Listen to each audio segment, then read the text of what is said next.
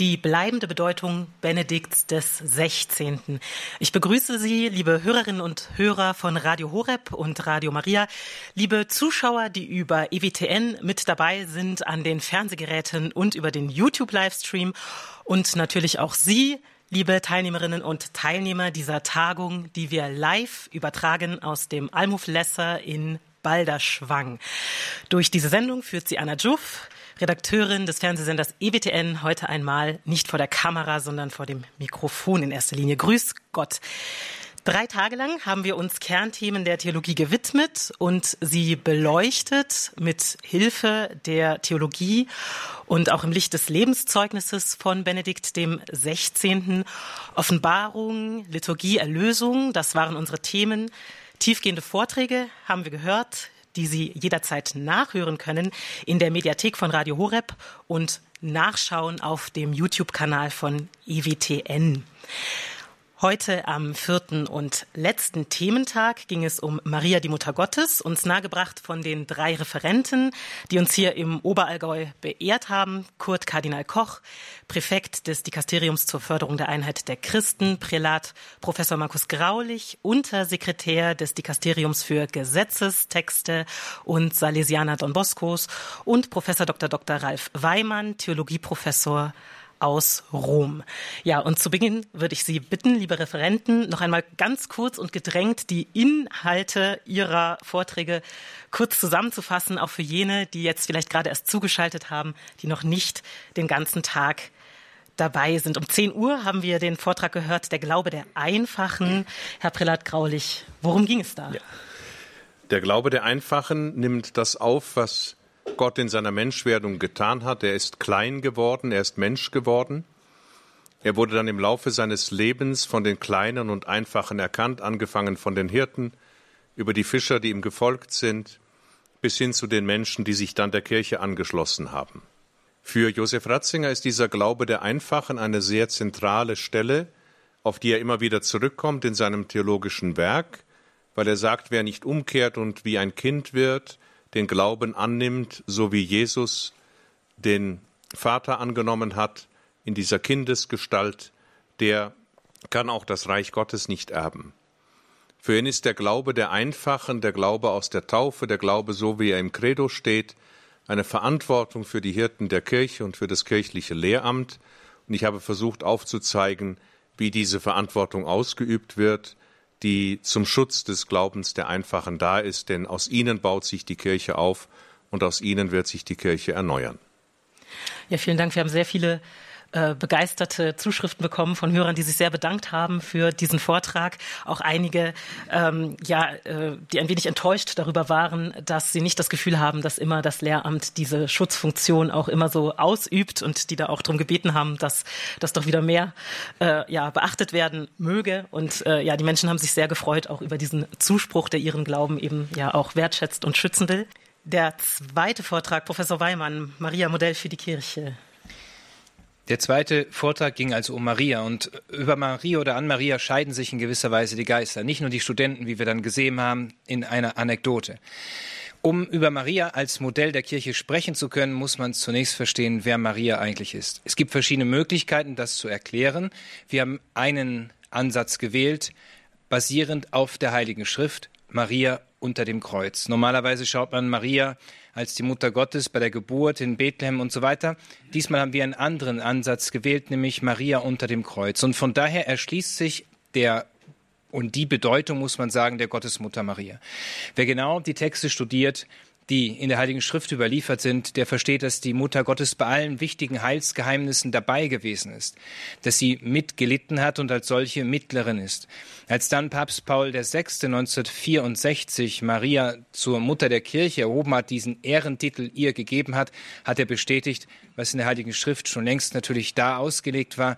Und von daher versteht man auch die Bedeutung der Gottesmutter Maria für unsere Zeit. Maria ist also für uns Modell, weil sie eigentlich für die Kirche steht. Und was kennzeichnet sie? Das Empfangen. Nicht das selber machen, nicht das Ich tue irgendwie etwas und jenes, sondern das Empfangen. Sie hat alles von Gott her empfangen. Sie ist die Erste, Erlöste, wenn man so möchte. Sie ist voll der Gnade. Sie hat all diese Privilegien und Gnadenprivilegien empfangen. Und durch das Empfangen ist sie wahrhaft groß geworden. So groß, dass wir sie verehren, zu Recht, als die Königin der Engel und sogar die Königin der Apostel. Von daher versteht sich, dass die Kirche grundsätzlich empfangend ist oder sein sollte. Maria zeigt uns hier also, wie die Kirche zu verstehen ist und damit ist sie Modell für die Kirche. Ja, vielen Dank, Professor Weimann. Und den Abschluss machte am Nachmittag Kurt Kardinal Koch. Ähm, ja, es ging weiter mit Maria, mit äh, ihrer ja, Rolle in der Gemeinschaft der Heiligen. Ja, nachdem wir am Vormittag Maria unter dem Kreuz bedacht haben, habe ich Maria und ihre Sendung, Mitwirkung bei der Menschwerdung, bei der Inkarnation äh, Gottes in den Vordergrund gestellt. Maria ist gleichsam die Tür durch die Gott in die Welt äh, kommen konnte. Und von daher habe ich dann im Blick auf den Glauben der Kirche über Maria vier Dimensionen genannt. Die Grundlage von allem ist, dass Maria Mutter Gottes ist, dass sie Theotokos ist, wie das äh, Konzil von Ephesus das ähm, wunderbar dargestellt hat. Eine zweite Dimension ist diejenige, dass Maria als Mutter Jungfrau ist. Sie ist Mutter, aber eine jungfräuliche Mutter, und sie ist Jungfrau, aber eine mütterliche äh, Jungfrau. Ein drittes Thema, ein sehr wichtiges, ist das Geheimnis der unbefleckten Empfängnis Mariens, dass Maria nicht mit der Erbsünde kontaminiert worden ist, weil Gott in ihr das neue Konzept des Menschen äh, uns darstellen wollte. Und die vierte Dimension, dass Maria als erste Anteil erhalten hat an Ostern, an der Auferstehung des Herrn. Paulus sagte einmal, es gibt eine Reihenfolge der Auferstehung. Erster ist Christus, dann kommen alle, die zu ihm gehören. Wie sollten da nicht Maria, die Jesus den ganzen Weg begleitet hat, bis unter das Kreuz, die erste sein, die an dieser österlichen Auferstehung des Herrn Anteil erhalten hat. Das ist das Dogma der Aufnahme Mariens in den Himmel mit Leib und Seele. Maria zu verehren haben wir deshalb allen Grund, und die Marienverehrung lädt uns ein, dass wir selber immer mehr marianisch werden, wie Maria leben, ganz Ohr sind für Gott und in dem besten Sinne des Wortes prophetisch leben. Ja, vielen Dank, Herr Kardinal, für diesen Schnelldurchgang durch die marianischen Dogmen und auch, was sie für unser Glaubensleben ganz konkret bedeuten können. Ja, Sie haben gehört, es sind sehr reiche Vorträge. Ich kann nur dazu anregen, also äh, das Angebot wahrzunehmen und in der Mediathek oder über den YouTube-Stream nachzuhören, was man vielleicht verpasst hat. Ähm, ja, bevor wir uns den Fragen widmen, die Zuhörer, Zuschauer an uns gesendet haben und auch Fragen, die hier im Plenum vor Ort aufkommen, wollen wir einmal Benedikt XVI. selbst hören zu Maria aus einer Predigt innerhalb einer marianischen Vesper 2011 in Etzelsbach. Wenn sich Christen zu allen Zeiten und an allen Orten an Maria wenden, dann lassen sie sich dabei von der spontanen Gewissheit leiten, dass Jesus seiner Mutter ihre Bitte nicht abschlagen kann.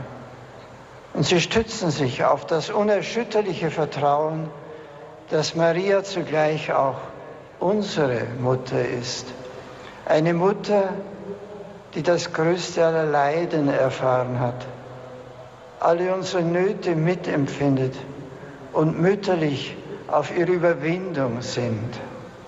Wie viele Menschen sind Jahrhunderte hindurch zu Maria gepilgert, um vor dem Bild der Schmerzensreichen Trost und Stärkung zu finden. Das war Benedikt der 16. bei einer Marianischen Vesper 2011 in Etzelsbach. Ja, die, die Mutterschaft Mariens. Da entzündete sich gleich eine Frage. Und zwar haben wir von einer Hörerin aus der Nähe von Aachen die Frage bekommen, Es wurde im Vortrag gesagt, dass Maria als unbefleckte Jungfrau keine Geburtsschmerzen hatte. Da ging es um den Vortrag von Professor Weimann. Das ist hier unverständlich. Könnten Sie das näher erklären? Schon die Kirchenväter haben sich damit auseinandergesetzt und die haben dafür eine wunderbare Erklärung gefunden. Zunächst einmal ist bei mir Maria etwas anders, komplett anders, weil sie eben halt von der Sünde komplett bewahrt wurde. Also auch von den Konsequenzen, die sich aus der Sünde ergeben.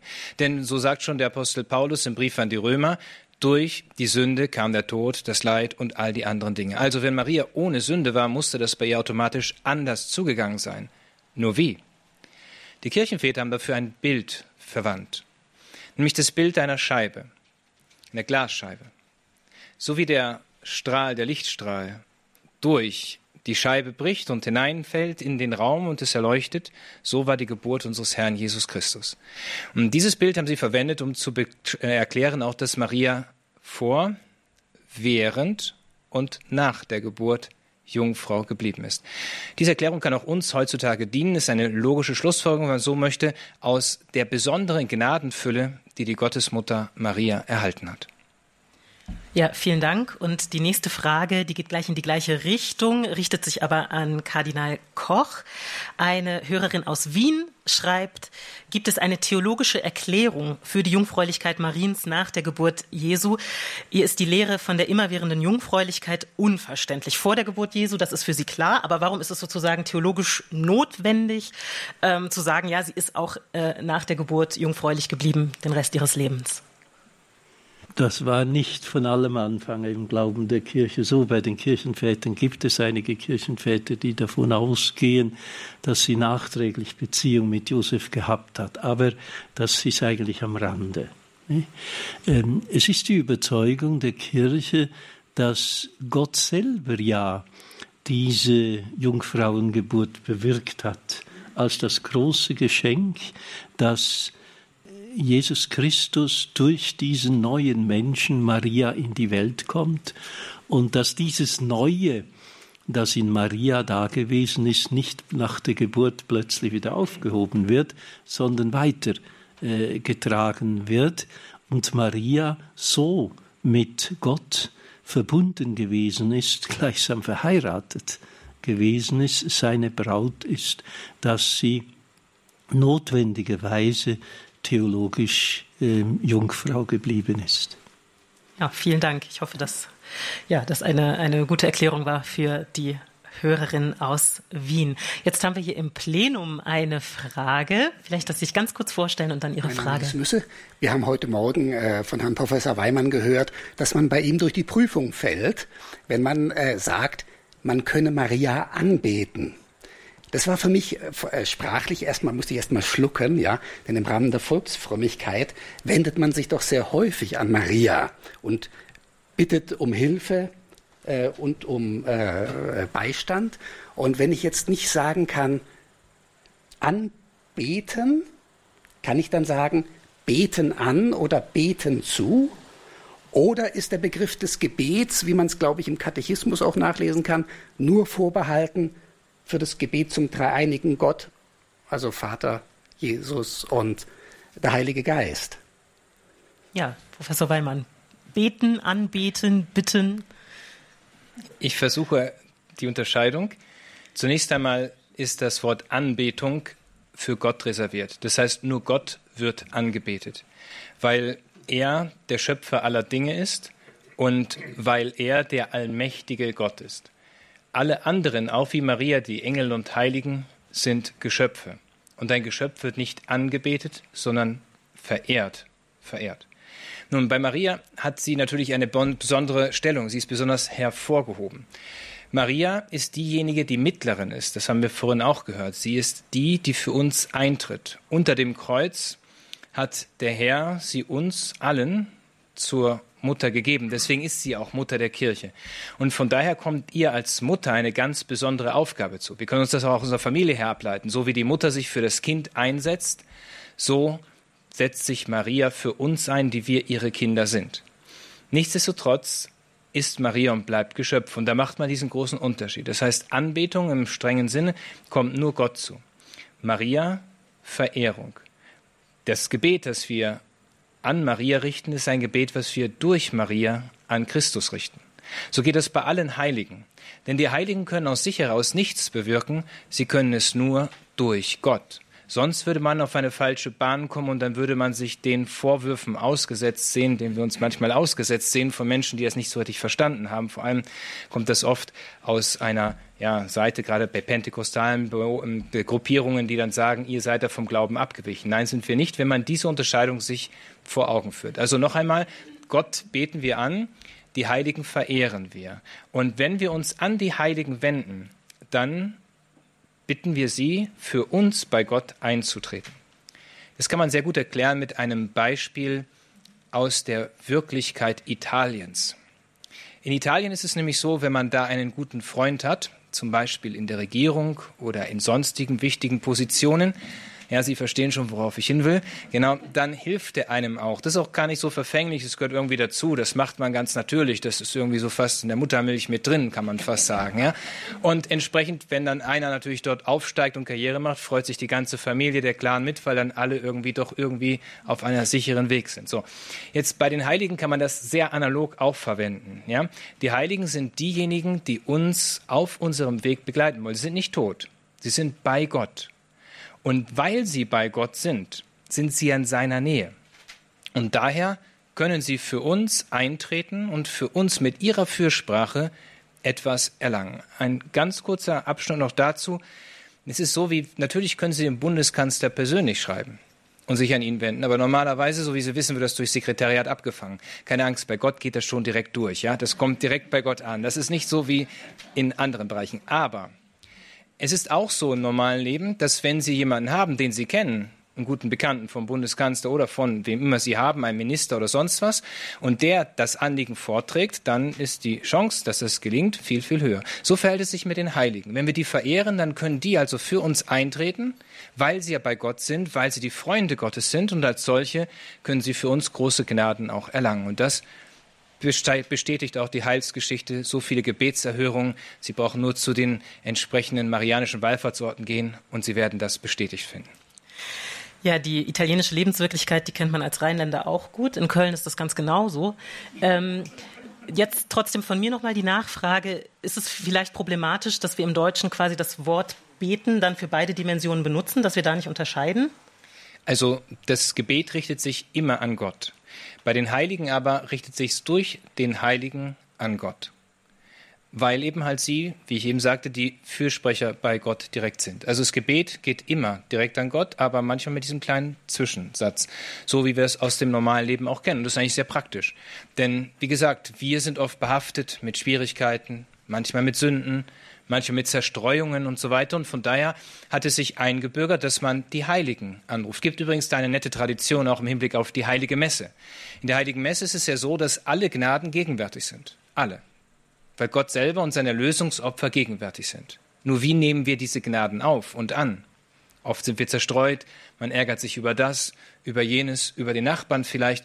Und da gab es immer einen alten, wie möchte man sagen, fast Trick oder Hinweis, dass man nämlich zu Beginn der Heiligen Messe oder spätestens am Ende dreimal das Gegrüßet seist du Maria betet und die Mutter Gottes bittet, die Gnaden, die man selber nicht empfangen hat, an unserer Stadt sozusagen zu erwerben und dann uns zuzuwenden.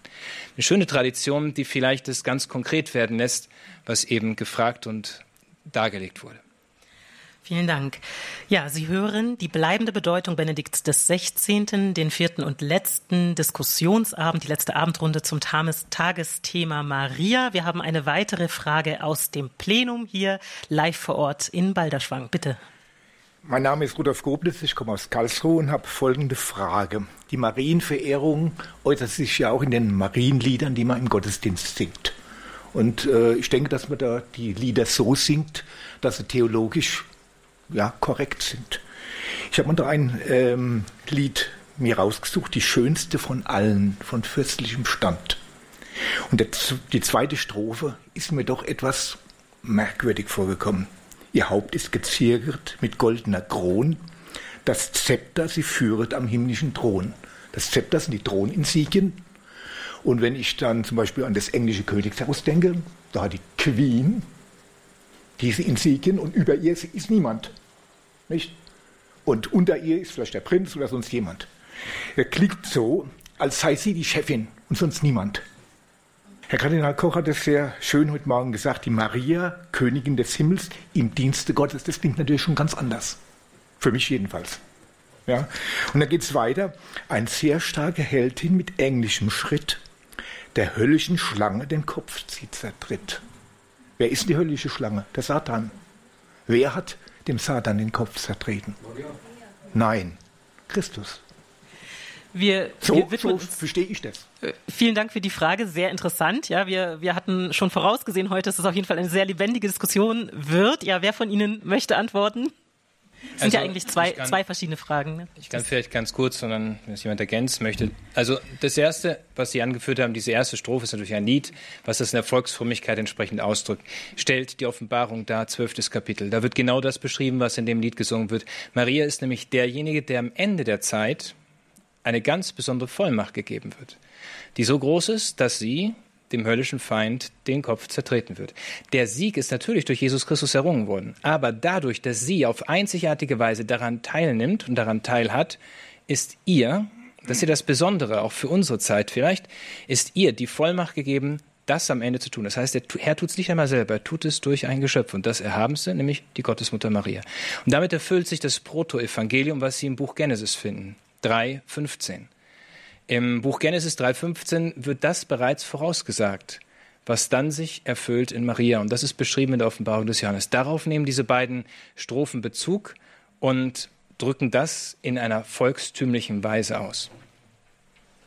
Vielleicht nur ein Satz. In der Offenbarung des Johannes wird die Frau ja vor allem verfolgt. Deshalb ist es kein Zufall, dass sie dann dem der Schlange den Kopf zertritt. Nicht das Böse siegt, sondern das Gute. Ja, es äh, geht ja weiter mit den Fragen, die wir auch äh, von Hörern und Zuschauern bekommen haben. Äh, Herr Kardinal, ein Landsmann von Ihnen fragt, in den Evangelien gibt es keinen Hinweis auf die Verehrung der Gottesmutter, behauptet er. Wann hat die Marienverehrung eingesetzt? Welche Kirchenlehrer waren maßgeblich daran beteiligt? Die Marienverehrung hat eingesetzt in den Evangelien der Heiligen Schrift. Können Sie das vielleicht für diesen Zuhörer noch ein wenig konkretisieren, dass er sich nicht, wäre vielleicht gut, wenn man sich auch durch die Schrift durchlesen muss, aber vielleicht können Sie ihm schon mal einen Hinweis geben, wo er es vielleicht schnell findet. In der Begegnung Marias mit Elisabeth kommt ja dieses, die, der große Lobpreis, den Elisabeth über Maria ausspricht und Maria ja selber dann auch im Magnificat diese Überzeugung zum Ausdruck bringt, dass das Lob durch alle Zeiten hindurch äh, geht. Das Marienlob ist, äh, Professor Weimann hat das heute Morgen ja angetönt, in der Heiligen Schrift schon grundgelegt. Und deshalb ist Marienverehrung nicht etwas, ein Privatbesitz der Katholiken, sondern ein Gemeinbesitz aller Christen. Wunderschöne Texte über Maria findet man bei den Reformatoren, bei Luther, bei Zwingli, bei Calvin. Das ist fast alles vergessen worden äh, in der evangelischen Tradition und wäre sehr schön, wenn das wiedergewonnen würde. Vielen Dank. Wir haben noch eine Frage aus dem Plenum. Mein Name ist Werner Schneiderbanger, Diözese Aachen. Ich stelle diese Frage jetzt im Auftrag eines Pfarrers, der leider nicht hier sein kann. Und zwar, ähm, äh, Herr Professor Weinmann, Sie sagten am Anfang Ihres Vortrags äh, über die Mariologie, die, die Lehre der Maria über äh, Kardinal Ratzinger, Papst Benedikt, dass er diese äh, Mariologie weiterentwickelt hat. Und ich wollte jetzt äh, eine Frage stellen zu dem Thema Maria Miterlöserin. Und zwar äh, hat, äh, so hat mir der Priester gesagt, pa, äh, Papst Benedikt nach seinem Rücktritt eine Schrift verfasst zu dem Thema Maria Miterlöserin. Und diese Schrift, äh, ähm, also einen Aufsatz oder äh, nicht also an den Papst äh, Franziskus weitergereicht, aber da eben äh, keine Antwort bekommen. Also wie ist das äh, mit der Miterlöserin Maria allgemein und äh, stimmt das? Also vielleicht weiß dieser Pfarrer da mehr als ich okay. im Hinblick auf diesen Vorschlag, den Papst Benedikt dann Papst Franziskus unterbreitet haben soll. Grundsätzlich hat sich dazu Kardinal Ratzinger, als er noch Präfekt der Glaubenskongregation war, sehr wohl zu Wort gemeldet. Und er hat erklärt, dass grundsätzlich mit diesem Ausdruck Miterlöserin sehr viel Wahres gesagt wird. Denn Maria stand unter dem Kreuz, sie war bei allen wichtigen Heilsmomenten dabei. Aber, so sagt er, würde die Definition von diesem als Dogma nicht vielleicht mehr Verwirrung stiften als Orientierung? Das war sein Zweifel, den er hatte, weil man kann es so leicht falsch verstehen. So als ob Maria die vierte Person der heiligsten Dreifaltigkeit wäre oder so als ob Maria wie Gott wäre. Maria ist das erhabenste aller Geschöpfe und ihr kommt gerade für unsere Zeit eine ganz besondere Bedeutung zu. Das brauchen wir gar nicht weiter diskutieren, aber sie ist halt nicht Gott, sondern Geschöpf. Und deswegen hatte sich Papst oder Kardinal Ratzinger, als er noch Präfekt der Glaubenskongregation war, dazu eher skeptisch geäußert und gesagt, momentan scheint das noch nicht reif zu sein. Ob es dann später was Privates da gegeben hat, darüber weiß ich nichts. Also mir ist da nichts bekannt, dass er da etwas veröffentlicht hätte, denn er hat ja als Papst Emeritus nichts veröffentlicht, was er nicht vorher Papst Franziskus vorgelegt hat. Ja, vielen Dank. Ähm, eine Hörerin schrieb eine Anmerkung. Insgesamt ist sie sehr interessiert an der Thematik und an Benedikt XVI., aber die Diskussion am Abend ist ihr zu theologisch. Es sollte alles für die Allgemeinheit verständlicher sein. Ähm, dazu kann man ja vielleicht sagen, dass Theologie sich nicht darin erschöpfen sollte, ähm, mit Fachwörtern oder äh, Fremdsprachen um sich zu werfen. Ähm, wir haben jetzt heute einiges gehört über den Glauben der Einfachen. Und da schließt sich für mich eine Frage an, an Herrn Prälat Graulich.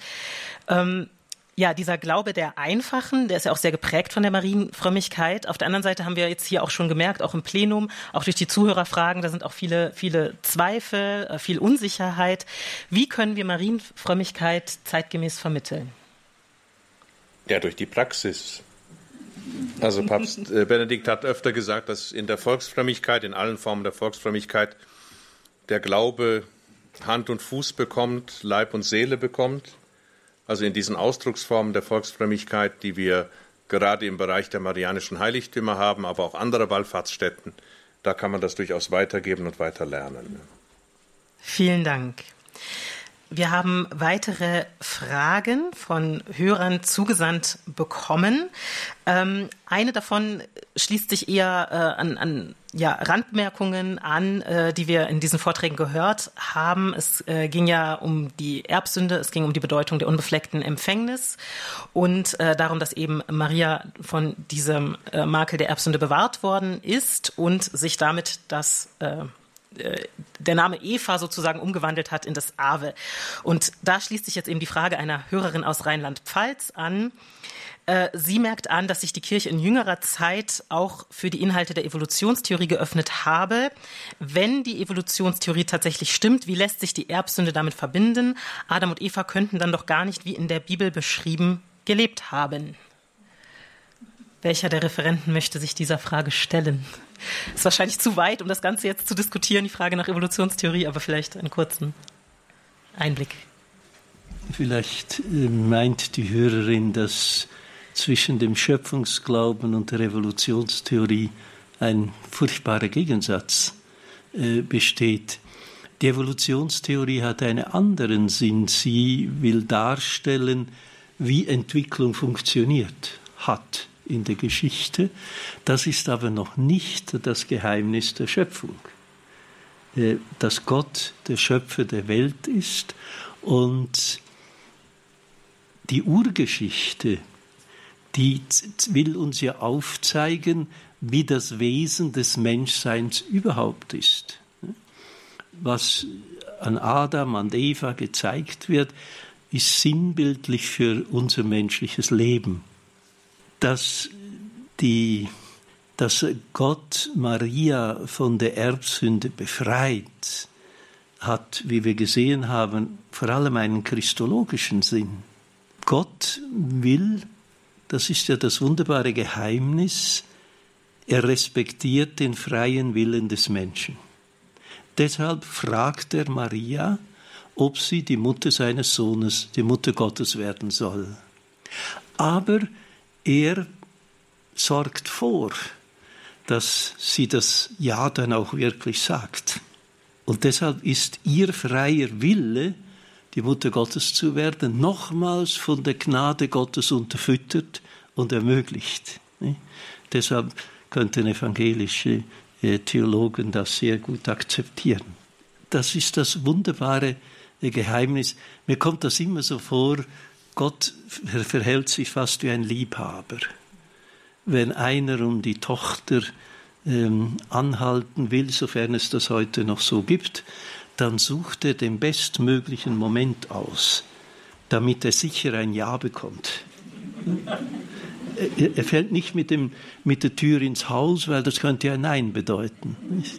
Ähnlich verhält sich Gott, indem er das freie Ja der Mutter der Maria will, Mutter Gottes zu werden, aber er sorgt vor, dass es sicher ein Ja sein wird und befreit sie äh, von dieser Erbsünde. Ich finde das ein wunderschönes Geheimnis, die marianische Version der Rechtfertigungslehre.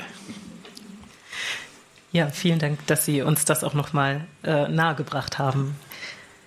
Ähm, ja, wir hören die Tagung, die Live-Tagung zur Bedeutung Benedikts des 16. Scheuen Sie sich nicht im Plenum, uns Fragen zu stellen. Ja, der Aufruf hat gewirkt. Sofort kommt eine weitere Frage aus dem Plenum. Mein Name ist Walter Kromig, ich komme aus Wismar. Und ich habe die Frage, warum heißt es im Osterhymnus, O selige Schuld? Ist es nicht so, dass die Schuld, die Sünde des Menschen erforderlich ist, um dass wir die Gnade Gottes an uns spüren? Das ist ja fast äh, etwas Positives. Sie müssten ein wenig näher zum Mikrofon treten, damit auch die Hörer gerne die Frage noch einmal kurz ich wiederholen. Die Danke. Frage, warum heißt es im Osterhymnus, in der Osternacht, O selige Schuld? Ist es nicht so, dass Schuld und Sünde damit äh, erforderlich sind, damit wir die Gnade Gottes spüren. Das ist ja fast etwas äh, Positives an der Sünde. Ähm, wie ist das einzuordnen? Ist, damit ist qualitativ ein Unterschied ausgesagt. Denn die Menschheit war im Stand der Schöpfung im Zustand des Paradieses. Paradies war ein Zustand der absoluten Harmonie, wo es keine Sünde gab, kein Tod, kein Leid. Was aber Jesus Christus uns gewirkt hat durch seinen Tod, sein Leiden und seine Auferstehung, ist viel mehr als das Paradies. Er hat uns das Tor zum Himmel geöffnet. Und genau das feiern wir an Ostern. Deswegen wird in diesem Osterhymnus gesungen, O Felix Culpo, glückliche Schuld. Denn Jesus Christus hat uns nicht das Paradies wiederhergestellt oder auf diese Paradiesebene wieder zurückgeworfen, sondern noch viel mehr geschenkt als das, was uns ursprünglich gegeben war. Und das besingt die Kirche, wenn sie dann die Osterkerze entzündet und in feierlicher Weise den Lobpreis an den Vater im Sohn und im Heiligen Geist dann darbringt. Daran schließt sich eine Frage eines Hörers an aus Neuenburg am Rhein. Zwischendurch nochmal, wenn Sie Fragen haben im Plenum, bitte gehen Sie nach vorn, damit wir dann sehen, dass Sie eine Frage haben. Wir brauchen keine Zeit verlieren, dass Sie hier erst dann den Spießrutenlauf nach vorne zum Mikrofon antreten müssen. Ähm, ein Hörer aus Neuenburg am Rhein fragt, starb Jesus am Kreuz nur als Mensch? Wenn ja, wo war in dem Augenblick seine Gottheit? Das ist eine Frage, die hat es in sich. Herr Kardinal vielleicht von ganz oben eine, eine Antwort. Er ist immer Gott und Mensch, in jeder Situation äh, des Lebens, auch wenn er am Kreuz dann diesen Ruf hat, mein Gott, mein Gott, warum hast du mich verlassen? Aber dieser Psalm 22 ist, ist ja ein Psalm, der letztlich in das Lob Gottes mündet. Ähm, glaube, die ganze Abgrundtiefe des Kreuzes kann man nur verstehen, wenn man die Gottheit Jesu annimmt, dass ausgerechnet er, der als Sohn Gottes in einer solchen intimen Nähe mit seinem Vater gelebt hat, sich von seinem Vater verlassen fühlt, das ist im buchstäblichen Sinn die Hölle. Im klaren Bewusstsein der Nähe Gottes, sich von Gott verlassen zu fühlen, das ist die Hölle. Diese Hölle Diese theologische Hölle, die konnte aber letztlich nur er erfahren, weil niemand in einer solchen intensiven Nähe mit dem Vater gelebt hat wie Jesus. Und er hat diese Hölle durchgemacht, um uns von dieser Hölle zu verschonen. Das heißt nicht, dass es keine Hölle mehr gibt.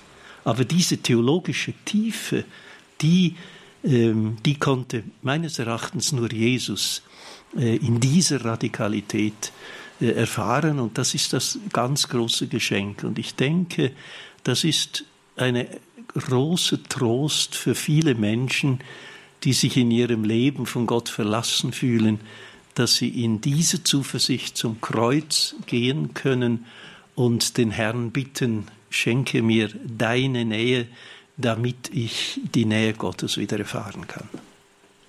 Vielen Dank, Herr Kardinal Koch. Wir haben eine weitere Frage hier im Plenum. Ja, ich habe also jetzt noch mal eine persönliche Frage. Und zwar, wir haben in diesen Tagen sehr oft den Begriff der Sünde gehört. Aber was ich vermisst habe bisher, eigentlich keine Definition von Sünde. Ich wollte jetzt fragen, was ist eigentlich Sünde? Ja, eine wichtige, grundlegende Frage. Professor Weimann, möchten Sie antworten oder vielleicht Herr Brillat-Graulich? Ja, also die Sünde ist ein Abweichen von Gottes Weg. Man kann es ganz einfach so sehen, von Gottes Geboten. Und das ist nicht irgendwie, weil einfach jetzt habe ich einfach so überschritten, wie ich so ein, so ein Verkehrsschild überfahren habe und nicht darauf geachtet habe, sondern die Gebote Gottes sind ja als Wegweiser zu verstehen. Als Wegweiser, die uns dienen, um zum ewigen Leben zu gelangen. Und da gibt es eine Unterscheidung, eine grundlegende Unterscheidung. Ich kann bei Rot über die Ampel rollen. In Deutschland ist man, wenn da ein Polizist steht, auch dann den Führerschein los. Vergleichbar wäre das jetzt mit einer schweren Sünde.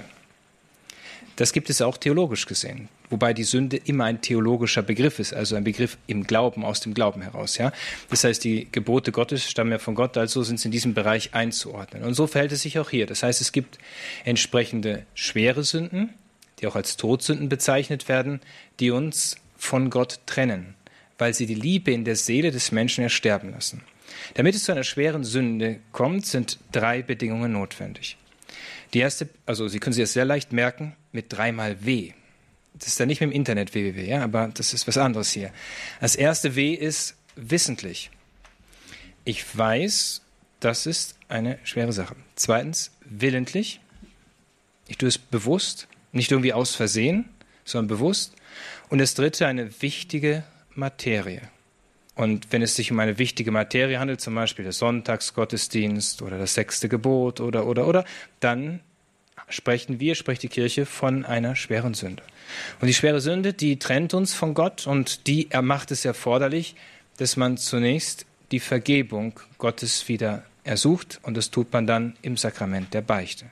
Im Notfall, das haben wir gestern gesehen, ist es auch möglich, einen Akt der Reue zu machen, wenn ich zum Beispiel keinen Priester habe, ich sterbe gerade, dass ich mich dann zum Beispiel wirklich vertrauensvoll an Gott wende und diesen Akt der Liebesreue mache. Aber so gibt es diese Unterscheidung. Und dann gibt es auch diese, wir nennen sie lässliche Sünden. Also die kleineren, wenn Sie so ein kleines Stoppschild mal überfahren oder sowas, wo es jetzt nicht ganz so dramatisch ist und niemand groß vielleicht zu dadurch gefährdet wird. Und dieses Kleinvieh macht aber auch Mist, wie das Sprichwort schon so sagt, ja. Das heißt, wenn Sie das ständig anhäufen und immer zulassen, dass das ist, dann sehen Sie irgendwann die größeren Dinge nicht mehr. Ja, so wie wenn Sie ein Haus putzen. Wenn Sie es nur einmal im Jahr putzen, wird schwierig, wahrscheinlich, weil sich viel ansammelt. Jetzt können wir uns mal fragen, wie oft der Durchschnittskatholik im Jahr zur Beichte geht. Ganz interessant, nicht? wenn man das mal so sich vor Augen führt. Wenn es jetzt weniger als einmal im Jahr sein sollte, dann ist das für das Haus als solches schwierig. Dann sieht man irgendwann das Ganze nicht mehr. Und das hat halt dazu geführt, unter anderem, dass viele Menschen das Sündenbewusstsein verloren haben. Und dann wird es auch schwer, Erlösung zu verstehen und so weiter und so fort. Und hier ist es wichtig, das im Kontext zu sehen. Jesus Christus hat uns also von der Sünde erlöst und er hat uns einen Weg gezeigt, wie wir uns wieder mit Gott versöhnen können und dann eben mit der Felix Culpa, dass wir etwas erhalten von ihm, was noch größer ist als das, was wir ursprünglich hatten.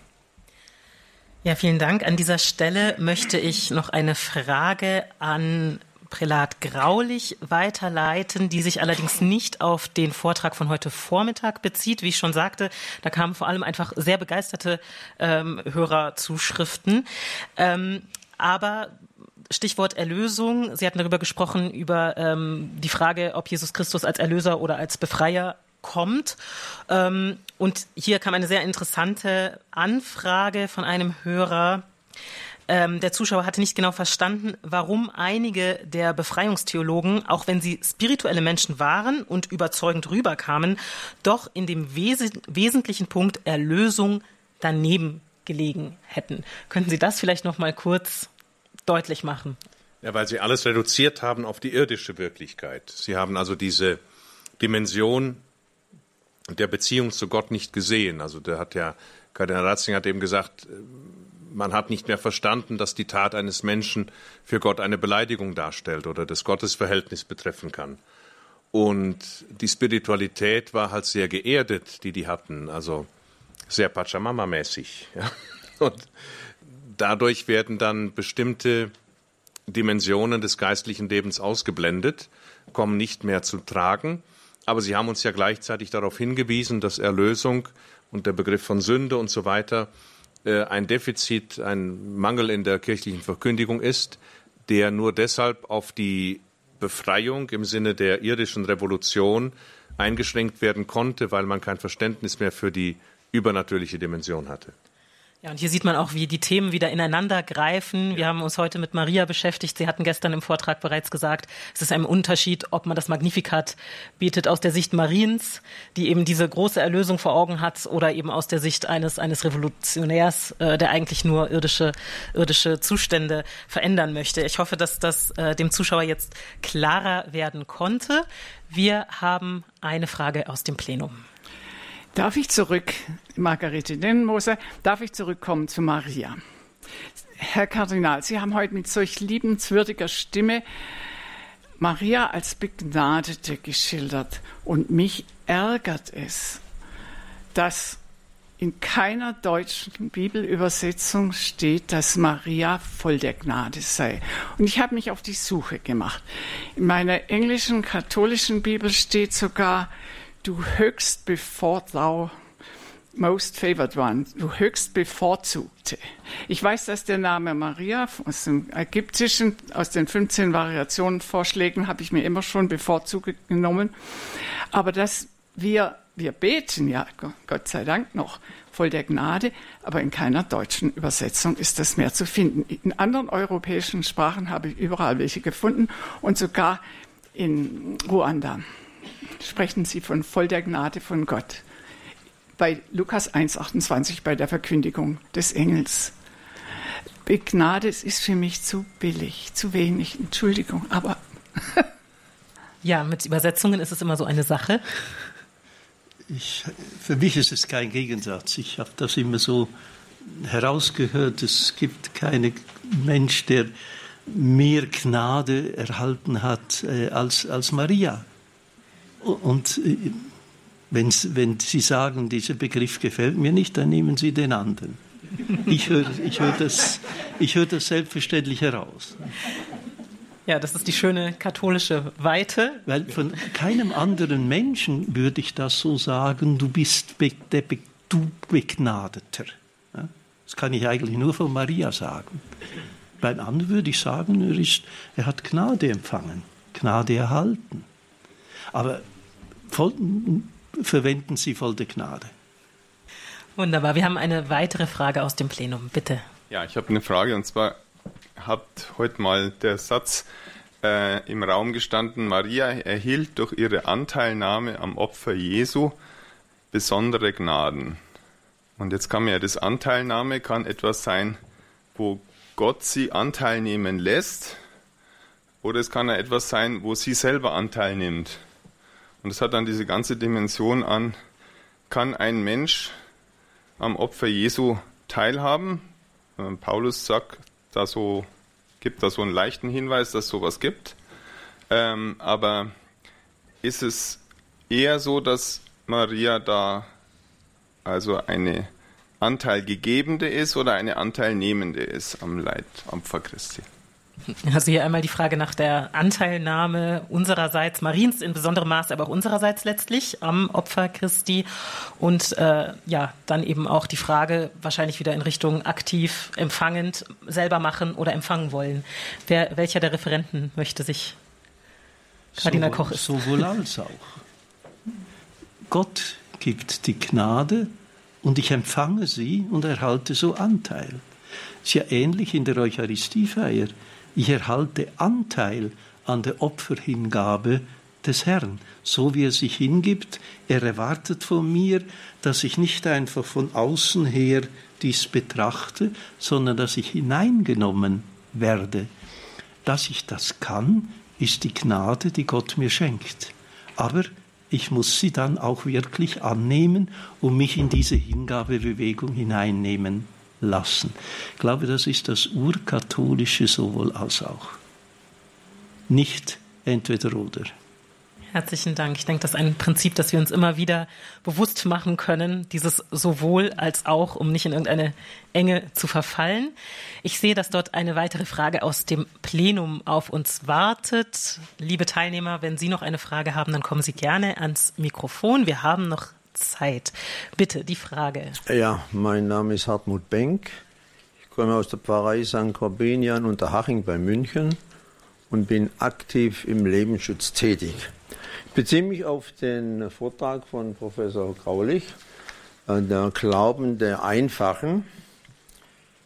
Da fehlt der Satz, nicht die Intellektuellen dürfen oder sollen die Agenda in der Kirche bestimmen, sondern die gläubigen Einfachen, die einfachen Gläubigen, die den sogenannten Sensus Fidei äh, darstellen. Das war für mich ein sehr wichtiger Satz. Vergleicht man das, was bei dem synodalen Weg zurzeit in der katholischen deutschen Kirche passiert, da sieht man, dass die von Intellektuellen bestimmt wird, aber nicht von den einfachen Gläubigen. Und wie wichtig Kardinal Ratzinger, Papst Benedikt, der Glaube der einfachen Leute war, sah man an der großartigen Geburtstagsfeier, die er noch erleben durfte, den 95. Geburtstag, 16. April, wurde groß gefeiert in München von der Papst äh, Josef Ratzinger, Papst Benedikt Stiftung im Schloss Nymphenburg. Und da darf ich zitieren aus dem Festvortrag von der Theologin Frau Professor Schlosser, Wien, wörtlich Kardinal Ratzinger, Papst Benedikt, nicht allen ist es gegeben, theologische Wissenschaft zu betreiben, aber der Zugang zu den großen Grunderkenntnissen steht jedem offen, auch dem Einfachen. In diesem Sinn hat das Lehramt so etwas wie einen demokratischen Charakter. Er verteidigt den gemeinsamen Glauben, indem es keinen Rangunterschied zwischen Gelehrten und Einfachen gibt. Ich finde das ein großartiger Satz und stimmte genau mit dem, was Professor Graulich uns heute Morgen äh, gesagt hat. Vielen Dank. Ja, vielen Dank, dass Sie uns hier noch mit einem Zitat bereichert haben und Sie noch teilhaben lassen eben an dieser Theologie, die eben den Glauben des Einfachen auch würdigt und eben auch diese Dimension der Kirche deutlich macht, dass es da nicht oben und unten gibt im Sinne von besser, schlechter und wer gelehrter ist und mehr Doktortitel hat, der ist dann irgendwie mehr wert vor Gott oder so, sondern dass wir eben alle teilhaben an dieser Kindschaft. Wir haben eine weitere Frage aus dem Plenum. Ja, grüß Gott, Pfarrer Helmut Epp. Ich bin begeistert, dass der Papst Franziskus uns so zu Maria hinführt durch Panama Weltjugendtag und jetzt auch durch äh, Lissabon, wo Maria aufbricht äh, und eilig zu Elisabeth geht. Ich durfte mit dabei sein und war jetzt total begeistert von diesem eingespielten Zitat von Papst Benedikt von Etzelsbach. Da durfte ich heuer dort sein. Bis zu seinem Besuch 2011 wusste ich gar nicht, dass es Etzelsbach gibt. Und er sagt bei dieser Vesper, schon seit seiner Jugend hat er von diesem Ort gehört, wie stark da dieser Glaube gelebt worden ist, wo gebetet worden ist. Und gleich daneben ist die große Grenze gewesen, wo viele umgekommen sind von Ost und West.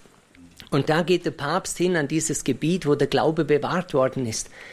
Und wenn man denkt in Ruanda, Marienerscheinung in Fatima, in Lourdes, Medjugorje, wo die Kirche am Zuschauen ist, was, wie kann man das einordnen? Und da hatte ich die Frage an den Herrn Professor Graulich. Medjugorje ist ein Ort, wo seit 42 Jahren gebetet wird.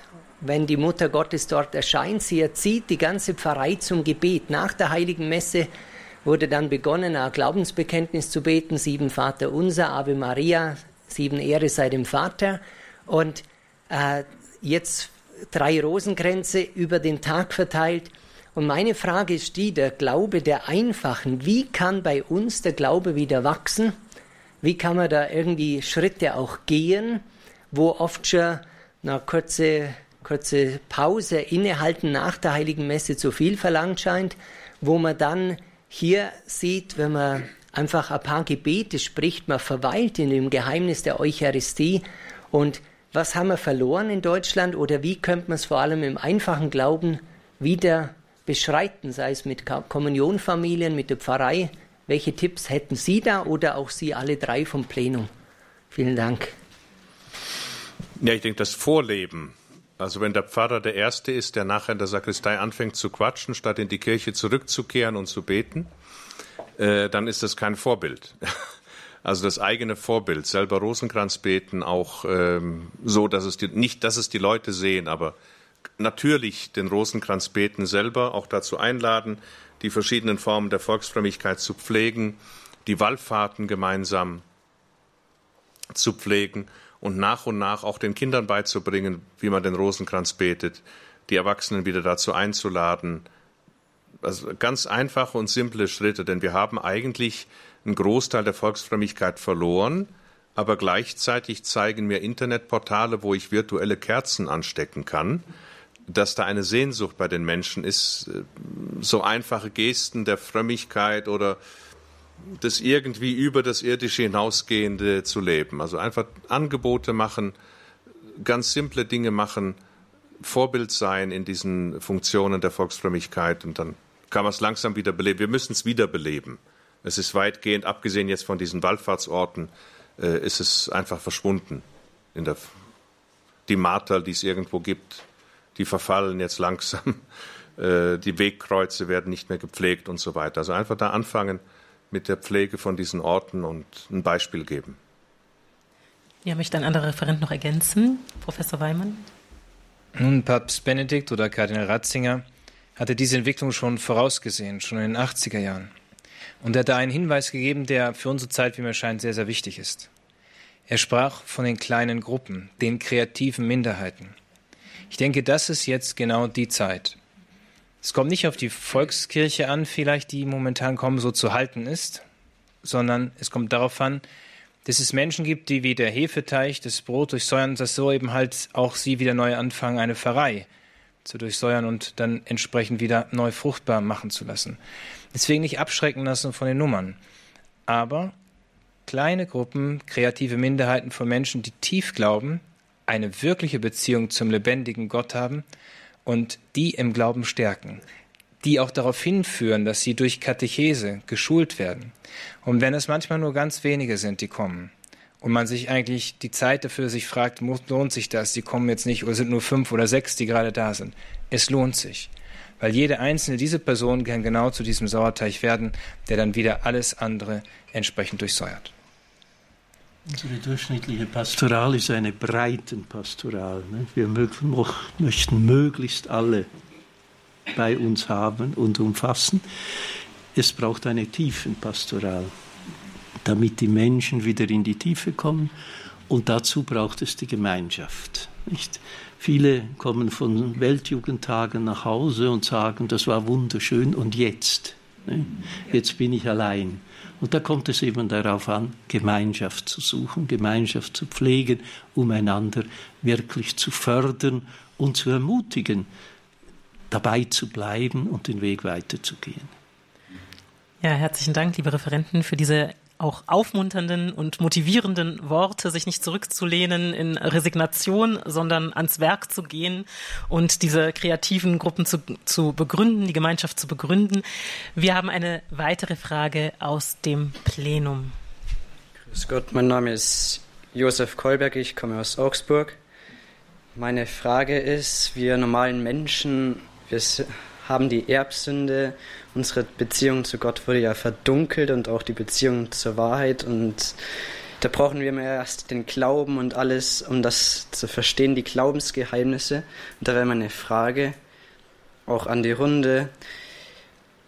Maria hatte ja keine Erbsünde. Hat sie dann alle Glaubensgeheimnisse und auch die Dreifaltigkeit, weil die ist ja für uns so unergründlich, hat sie die dann verstanden?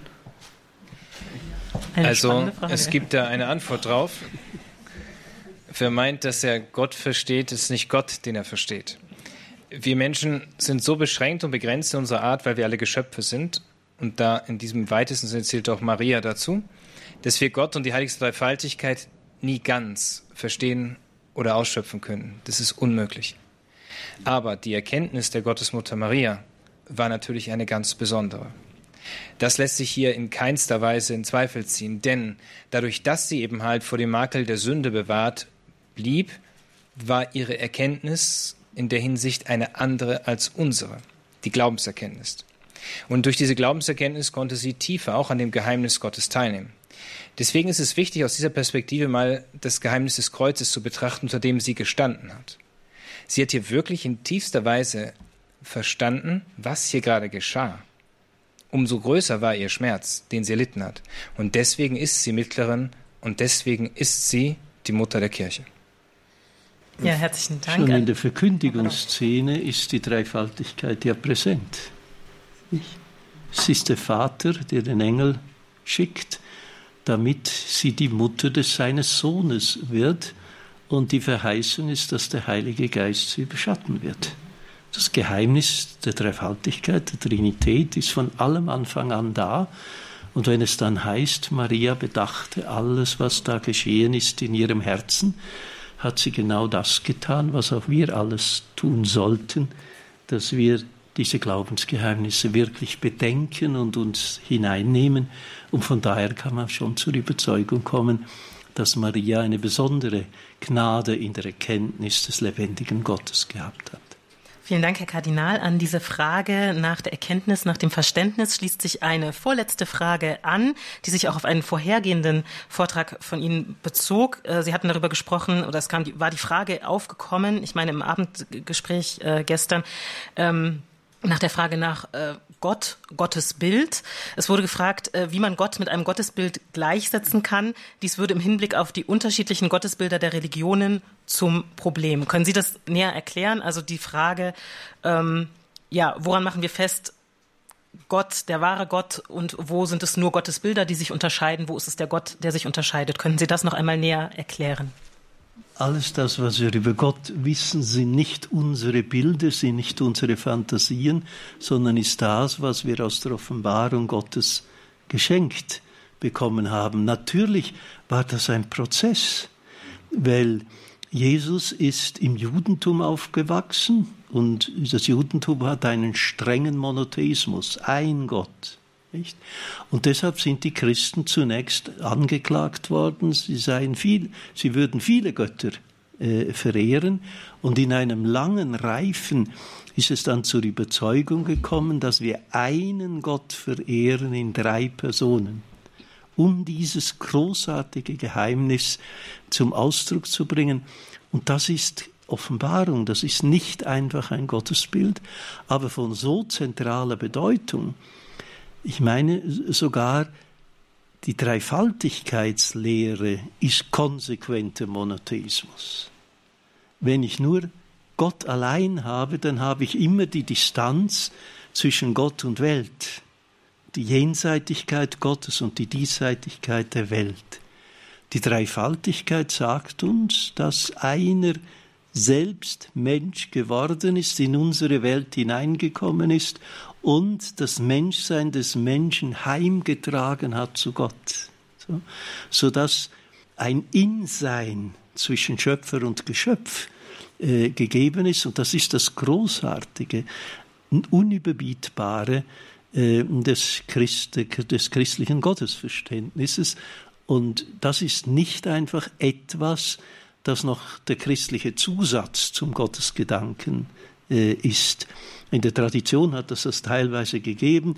Zunächst reden wir vom einen Gott, der ist mit allen Religionen auch identisch. Und dann leistet sich der christliche Gott noch den Luxus, dreifaltig zu sein. Damit ist das Ganze schon verdorben. Denn ja. nur der eine Gott ist in drei Personen gegenwärtig, aber das verdanken wir der Offenbarung, die uns geschenkt worden ist und nicht unserem Verstand. Auf die Idee wären wir, glaube ich, gar nicht gekommen. Ja, herzlichen Dank. Damit haben wir eigentlich schon ein wunderschönes Schlusswort, das auch den Bogen wieder schließt zu den anderen Themen dieser Tage. Ja, liebe Zuhörerinnen, liebe Zuhörer, liebe Zuschauer von bei EWTN, die bei EWTN mit dabei sind, diese Sendung geht nun zu Ende. Zum Schluss würde ich die Referenten noch zu einem ganz kurzen Statement bitten. Was wird Ihrer Ansicht nach bleiben von der Theologie Benedikts des 16.? Wer möchte beginnen? Also das ist jetzt wirklich die schwierigste Frage. Ein Aspekt reicht, Sie sind ja drei. Also ich könnte es mir einfach machen und sagen, alles, was wir gehört haben. Nein, ich glaube, die Konzentration auf Gott. Ich erinnere an den Vortrag oder an die Predigt, die Papst Benedikt in Erfurt gehalten hat, äh, indem er auf Martin Luther Bezug genommen hat und gesagt hat, das Wichtigste ist die Frage nach Gott. Aber nicht nach irgendeinem Gott, sondern nach jenem Gott, der sich uns in Jesus Christus offenbart hat. Die Zentralität Gottes und die Christozentrik äh, seiner Theologie ist meines Erachtens das Entscheidende. Alles andere ergibt sich daraus von selbst. Professor Weimann, Prälat Graulich, wollen Sie dem noch etwas hinzufügen? Das Zeugnis, was er gegeben hat, also das Zeugnis, was immer wieder auch zu seinen Texten führen wird, weil er den Glauben vorgelebt hat, wird man immer wieder neugierig sein zu sagen, wie hat er das gedeutet, die Einführung in das Christentum, die verschiedenen anderen Veröffentlichungen, die er zu einzelnen Themen gemacht hat. Aus dem Zeugnis heraus werden die Menschen immer wieder zu diesen Büchern greifen. Bin ich fest von überzeugt. Und vielleicht diese doppelte Eintrittskarte, wenn man auf die nochmal zu sprechen kommen möchte. Zum einen hat er sich selber als Mitarbeiter der Wahrheit bezeichnet. Und die Wahrheit ist nicht eine Theorie, sondern ist Gott selber, der sich als solche offenbart hat. Wenn er nun mit seiner Theologie an dieser Wahrheit teilhat, dann wird auch seine Theologie bleiben, so wie die Wahrheit bleibt. Darüber hinaus die Liebe. Er hat uns sein Lebenszeugnis hinterlassen, wir haben das sehr schön auch gesehen, seine letzten Worte, Signore ti amo, Jesus, ich liebe dich. Damit hat er das bestätigt, auch durch sein Lebenszeugnis, was er vorher gelebt hat, in so vielfältiger Form. Da könnte man sehr viele Beispiele noch anführen, aber es soll ja ein kurzes Statement sein. Von daher diese beiden Dinge, deine Mitarbeit mit der Wahrheit und dann das Verbleiben in der Liebe, die Gott ist. Ja, ich bedanke mich ganz herzlich bei Ihnen, liebe Referenten, dafür, dass Sie uns mitgenommen haben in die Gedankenwelt Josef Ratzingers Benedikts des 16. Ein beeindruckendes theologisches Erbe, dessen Bedeutung wir sicherlich im Augenblick nur erahnen können. Das haben wir an der Fülle und Dichte der Vorträge gemerkt. Daher nochmal der Hinweis, alle Vorträge der Tagung, die bleibende Bedeutung von Benedikt XVI. Vom 20. bis 25. August in Balderschwang können Sie nachhören über die Mediathek von Radio Horeb oder Sie können sich auch eine CD bestellen und Sie können es auch auf dem YouTube-Kanal von EWTN anschauen, von ewtn.de, also von dem deutschen Kanal. Dort sind die Vorträge als Playlist sortiert.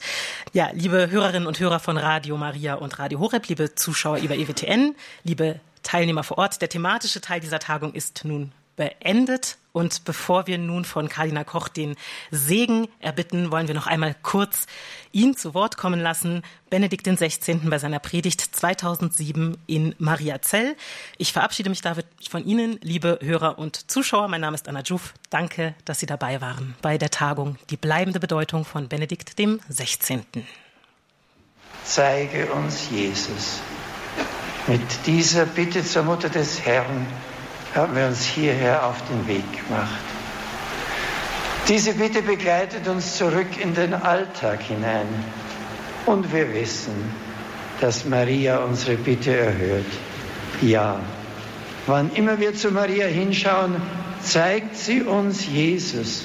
So können wir den rechten Weg finden, ihn Stück um Stück gehen, der getrosten Freude voll, dass der Weg ins Licht führt. In die Freude der ewigen Liebe hinein. Amen. Der Herr sei mit euch. Der Name des Herrn sei gepriesen. Unsere Hilfe ist im Namen des Herrn. Auf die Fürsprache der Gottesmutter Maria segne und behüte euch der lebendige, gütige und dreieine Gott, der Vater, der Sohn und der Heilige Geist. Amen. Amen. Schlafen Sie gut.